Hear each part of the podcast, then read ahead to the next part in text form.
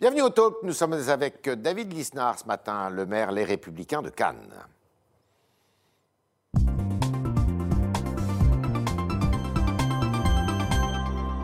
Lisnard, bonjour. Alors, est-ce qu'il fallait suspendre, comme l'a fait le président de la République hier après-midi, lundi, euh, la vaccination avec euh, les doses d'AstraZeneca? Ce qui est sûr, c'est qu'on ne peut pas avoir un exécutif qui se contredit euh, et qui change d'avis toutes les 24 heures. Hein. on a vu le, ministre de la Santé qui nous disait qu'il fallait se faire vacciner AstraZeneca. On le relaie, nous, dans nos centres de vaccination. Hein. on a des, bénévoles, des volontaires, des médecins, des agents municipaux. On essaie de convaincre les habitants de se faire vacciner. Et puis, on a le président de la République le dimanche qui dit qu'il faut faire confiance, le mot est très fort.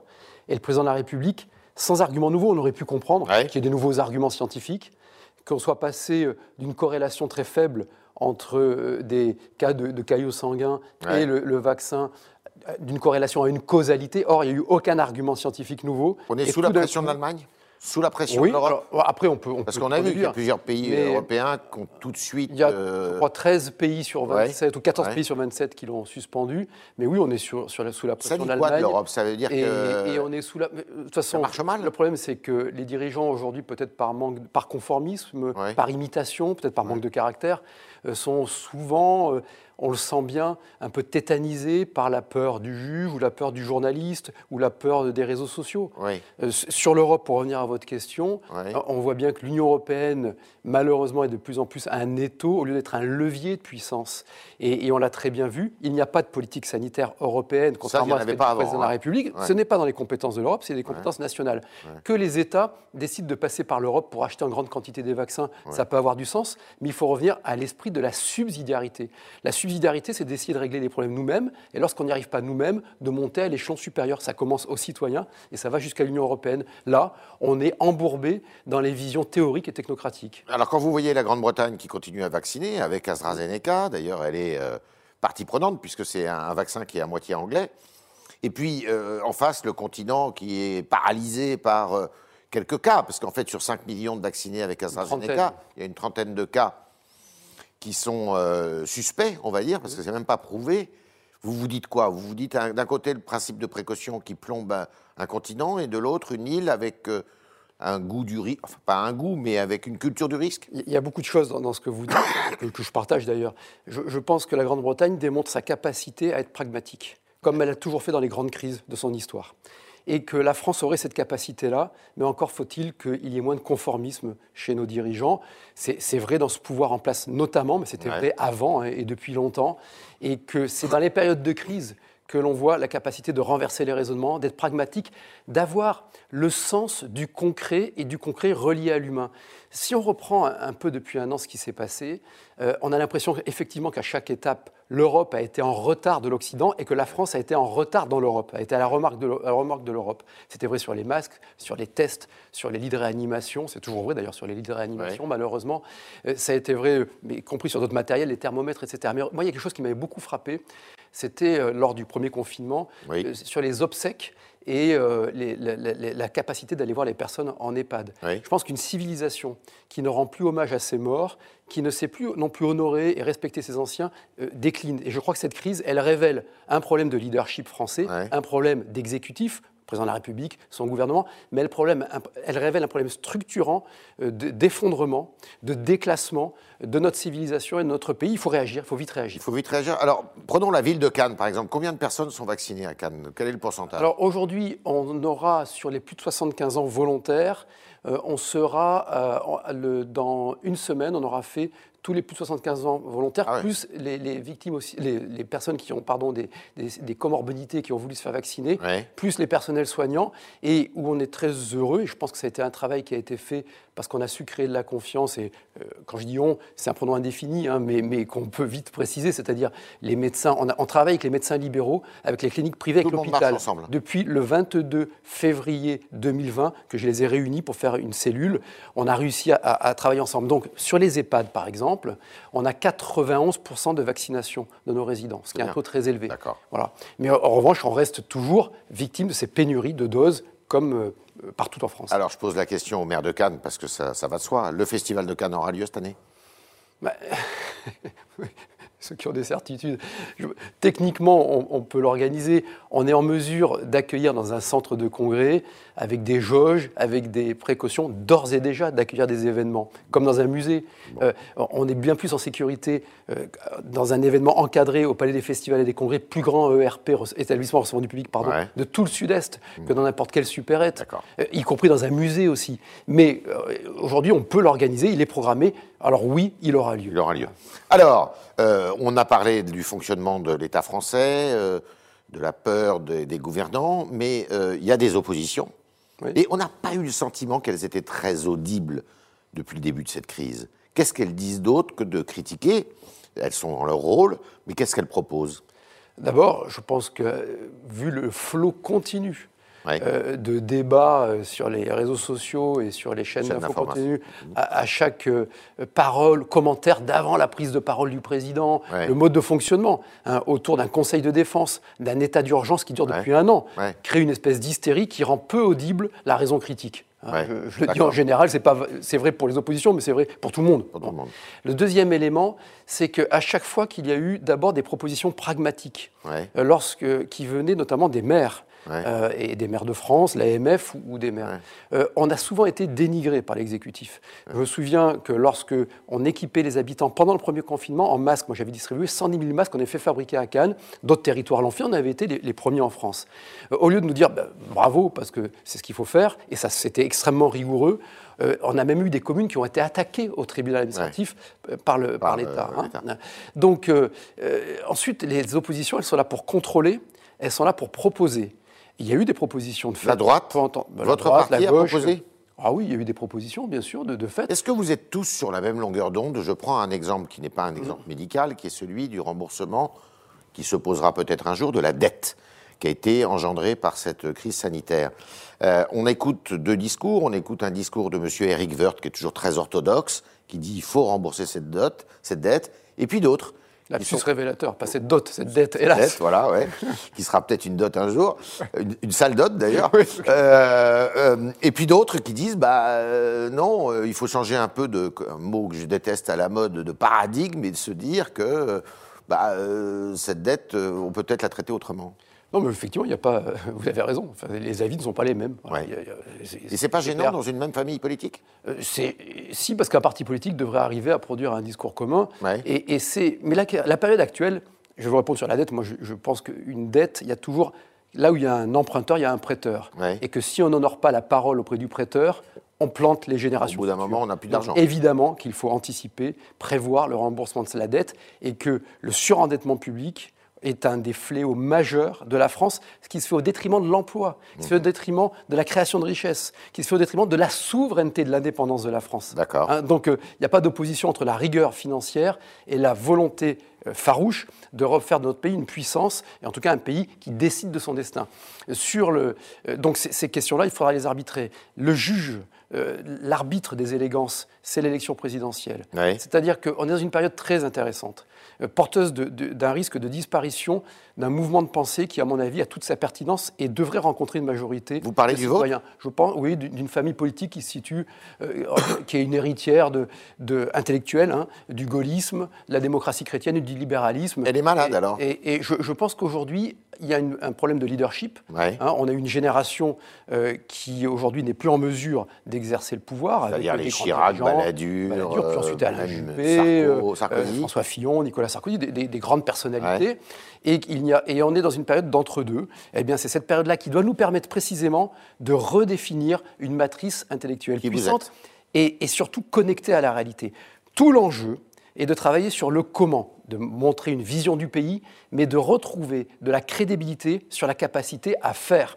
Au plan local, on y arrive. On arrive à renverser des montagnes. On arrive à réformer la puissance publique. On arrive à baisser la dette. Moi, dans ma commune, la dette aura baissé en 6 ans de 60 millions d'euros. C'est possible de le faire nationalement. Mais, suis, mais si on pense que c'est impossible, il faut arrêter de faire de la politique. Alors, vous regardez de près, je sais, la course à l'Élysée, euh, cette élection présidentielle qui a lieu maintenant dans 13 ou 14 mois.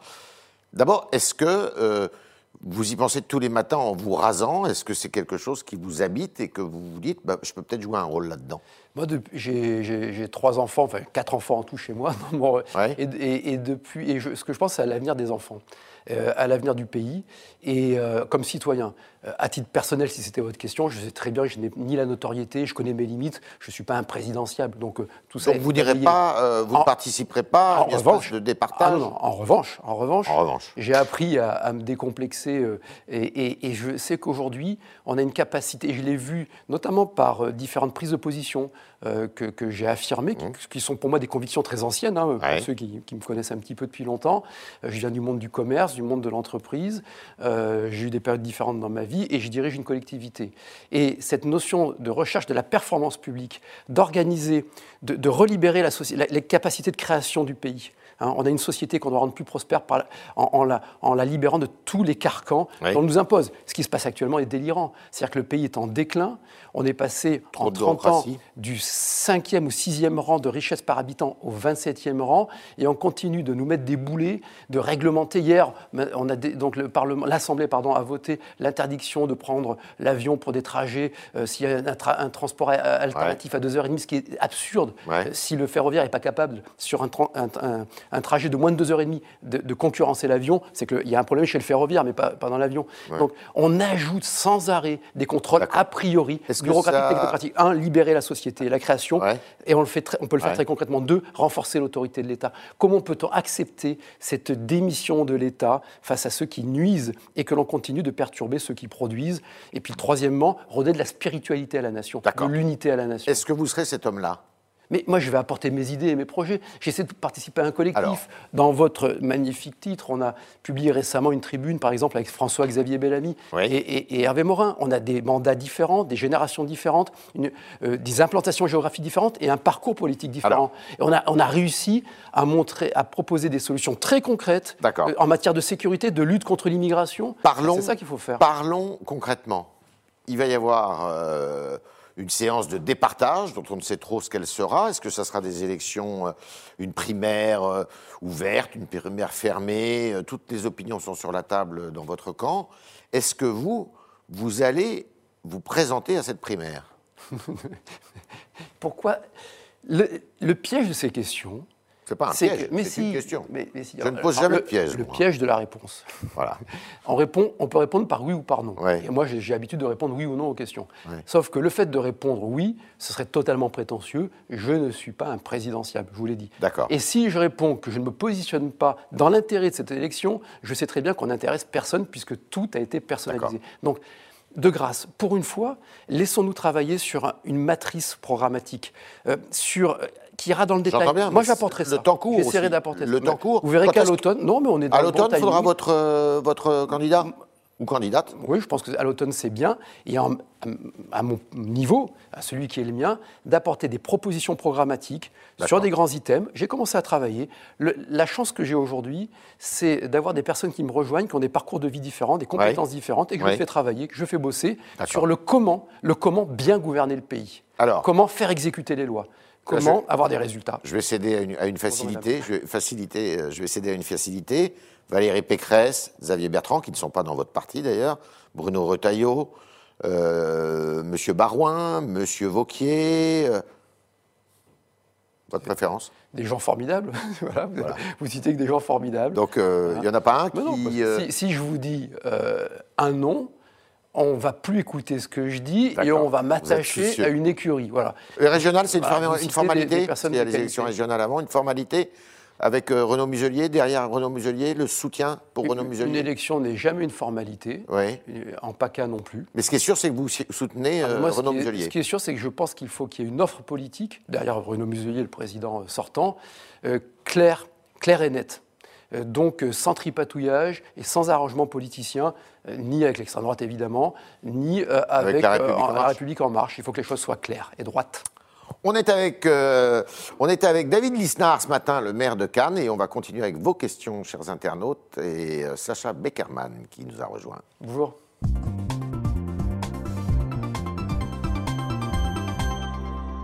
Bonjour Sacha. Bonjour Yves, bonjour David Lisnard. Alors on commence avec Alliance Droite sur Twitter qui vous demande est-ce que comme Gérard Larcher, vous pensez qu'il faut faire un barrage au Rassemblement national? Non, ce n'est pas la préoccupation. La préoccupation, c'est de faire gagner le pays. Et euh, pour que, faire gagner le pays, il ne faut pas que le Front National gagne les élections, il ne faut pas qu'En Marche reste au pouvoir, il faut que euh, notre offre politique euh, fondée sur l'autorité de l'État, sur l'unité de la nation et sur la liberté économique l'emporte. Voilà, c'est à mon avis le discours qu'il faut tenir, mais surtout l'étayer par des exemples, par de la démonstration, par de la crédibilité. Autre question. On continue avec Britney sur Facebook qui vous demande pensez-vous qu'il faille rendre la vaccination anti-Covid obligatoire? Ah, C'est une question qui peut se poser. Mais, euh, Dans votre ville, par exemple, est-ce que vous auriez souhaité qu'elle soit obligatoire? Aujourd'hui, la question ne se pose pas puisqu'on n'arrive pas à vacciner les volontaires, mais on en est très très loin. Quoi. Donc, et, toute la difficulté sur cette, d'ailleurs, c'est Marcel Gaucher qui le disait récemment sur cette épidémie, c'est qu'elle paralyse toute l'économie, qu'elle crée des morts, on a 90 000 morts, qu'elle endeuille des familles, mais qu'elle n'est pas dans la violence et dans la perception de la violence que pouvait avoir une peste noire ou le choléra ou la variole. C'est toute la difficulté. Alors moi, j'appartiens à une génération où, lorsqu'on me disait d'aller me faire vacciner, j'allais me faire vacciner, quoi, et, ça posait moins de problèmes. Et le passeport euh, vaccinal, une fois que tout le monde aura le vaccin, c'est quelque chose peut envisager? C'est quelque chose de, pertinent, euh, évidemment, mais si tout le monde a accès au vaccin, autrement, on crée une inégalité insupportable.